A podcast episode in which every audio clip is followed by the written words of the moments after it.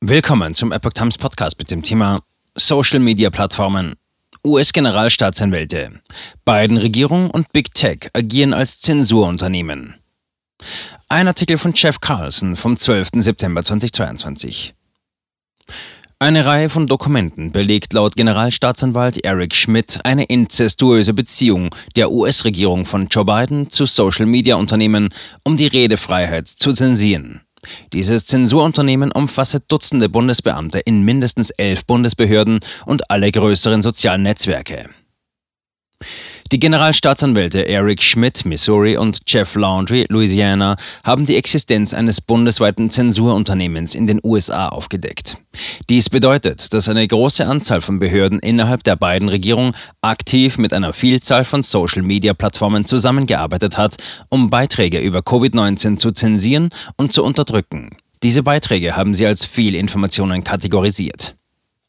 Zu diesem Zensurunternehmen gehören Beamte des Weißen Hauses, der Gesundheits- und Sozialdienste, Health and Human Services, des Ministeriums für Innere Sicherheit, Homeland Security, der Agentur für Cybersicherheit und Infrastruktursicherheit, the Cybersecurity and Infrastructure Security Agency, CISA, der US-Gesundheitsbehörden, Centers for Disease Control and Prevention, CDC, des Nationalen Instituts für Allergien und Infektionskrankheiten, National Institute of Allergy and Infectious Diseases, NIAID, von Dr. Antonio Fauci und der obersten Gesundheitsbehörde, Surgeon General.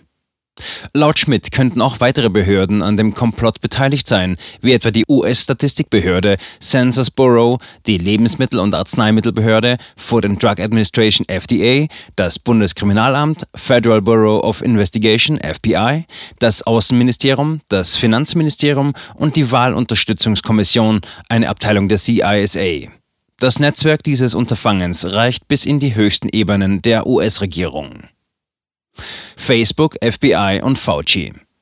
Bereits zuvor hat Facebook-CEO Mark Zuckerberg beiläufig zugegeben, vom FBI angewiesen worden zu sein, die Hunter Biden-Laptop-Affäre als russische Desinformation zu behandeln. Und dies geschah, obwohl das FBI Hunter Bidens Laptop fast elf Monate lang in seinem Besitz hatte, wohl wissend, welche brisanten Dokumente er enthielt. Die Wahl des Zeitpunktes für Zuckerbergs Eingeständnis in Joe Rogans Podcast ist nun nachvollziehbar geworden. Kurz danach wurden neue E-Mails von Schmidt und Landry veröffentlicht, die zeigen, dass Facebook sich mit Mitgliedern der beiden Regierungen während einer fortlaufenden Abfolge von wöchentlichen und monatlichen Anrufen koordinierte.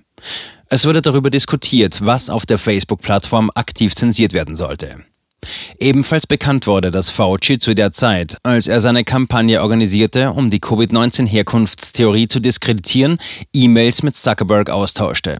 Dabei ging es darum, Informationen zu unterdrücken, welche den Ursprung des Virus auf ein Leck in einem chinesischen Labor zurückführten.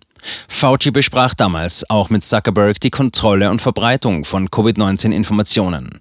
Nach den E-Mails zwischen den beiden begann Facebook, Beiträge zu zensieren, die behaupteten, Covid-19 stamme aus einem Labor. Beratung über Impfstofffehlinformationen. In einer bemerkenswerten E-Mail, die im Februar 2020 von Facebook an einen unbekannten Empfänger im Außenministerium geschickt wurde, hieß es, auf Mark Zuckerbergs Bitte hin wurde eine Gruppe organisiert, die dabei helfen soll, neue Ideen zu entwickeln und umzusetzen, wie Facebook bei der globalen Reaktion auf das Coronavirus helfen kann. In der E-Mail wurde behauptet, dass Facebook bereits proaktive und reaktive Schritte unternommen habe, um Informationen und Fehlinformationen im Zusammenhang mit Covid-19 zu kontrollieren. Die E-Mail enthielt auch Links zur Seite der WHO sowie Hinweise auf die tatsächliche Entfernung von Informationen, die sie als Fehlinformationen ansahen. Diese Maßnahmen waren weit verbreitet. Die CDC ging sogar so weit, dass sie sogenannte Überwachungsaufrufe mit einer nicht genannten Anzahl von Social-Media-Plattformen plante. Ein hochrangiger Facebook-Angestellter schickte eine E-Mail an die oberste Gesundheitsbehörde, in der er erklärte, ich weiß, dass sich unsere Teams heute getroffen haben, um besser zu verstehen, was das Weiße Haus in Bezug auf Fehlinformationen von uns erwartet. Ein Mitarbeiter der obersten Gesundheitsbehörde antwortete später, ich würde gerne direkt darüber sprechen, wie wir vorankommen. Lassen Sie mich wissen, wie wir am besten im Laufe dieser Woche einen Termin vereinbaren können. Twitter beraumte seinerseits ein Treffen an, bei dem hochrangige Beamte des Weißen Hauses über Impfstofffehlinformationen befragt werden sollten. Es wurde auch erörtert, wie das Weiße Haus mit Twitter zusammenarbeiten könnte. Clark Henry, der Direktor von Bidens Covid-Response-Team im Weißen Haus, äußerte sogar seine Besorgnis über Fauci-Parodie-Accounts und koordinierte sich mit Facebook, um sie zu entfernen. Schmitz und Landrys Dossier umfasst insgesamt 711 Seiten. Es enthält weitere Beispiele für die laufende Koordination zwischen dem Zensurunternehmen der beiden Regierungen und einer Vielzahl von Big Tech-Firmen und Unternehmensmedien müssen sich mit der Regierung anfreunden. Eine der E-Mails stammt von einem CDC-Beamten, der die Partnerschaft zwischen Twitter und der CDC beschreibt. Darin wird deutlich, dass CDC-Beamte direkte Zugriffsmöglichkeiten auf Twitter hatten, um dort Inhalte zur Zensur durch Twitter zu kennzeichnen. In einer E-Mail-Antwort an die CDC hieß Twitter sie in seinem Partner-Support-Portal willkommen und merkte an, dass es letztes Jahr für unsere Kollegen aus der Statistikbehörde sehr gut funktioniert hat. In einer weiteren Nachricht, die vermutlich von einem Regierungsbeamten stammt, heißt es, dass sie nur versuchen, uns in eine Position zu bringen, in der die Bundesregierung mit den Plattformen zusammenarbeiten kann, um die Fehlinformations- und Desinformationstrends besser zu verstehen. So können die zuständigen Behörden sie im Voraus entlarven und entkräften. Die unbekannte Führungskraft des Unternehmens antwortete daraufhin, die Plattformen müssen sich mit der Regierung anfreunden. Es gibt auch eine Reihe von E-Mails der CISA, die am 12. November 2020 erklärte, die Wahlen vom 3. November waren die sichersten in der amerikanischen Geschichte. In diesen E-Mails forderte die CISA die Entfernung von drei Parodiekonten, die sich offensichtlich über das Twitter-Konto des Staates Colorado lustig machten.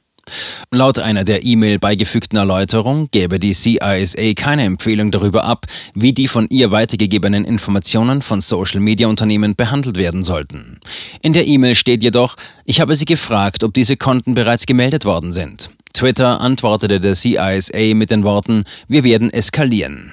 Diese Nachrichten und E-Mails, die eine direkte und aktive Koordination zwischen einer Vielzahl von Bundesbehörden und Big Tech-Unternehmen belegen, erstrecken sich über hunderte von Seiten und zeigen, wie die Grenzen zwischen Regierung und Big Tech-Unternehmen zunehmend verschwimmen. Drohungen und Forderungen des Weißen Hauses.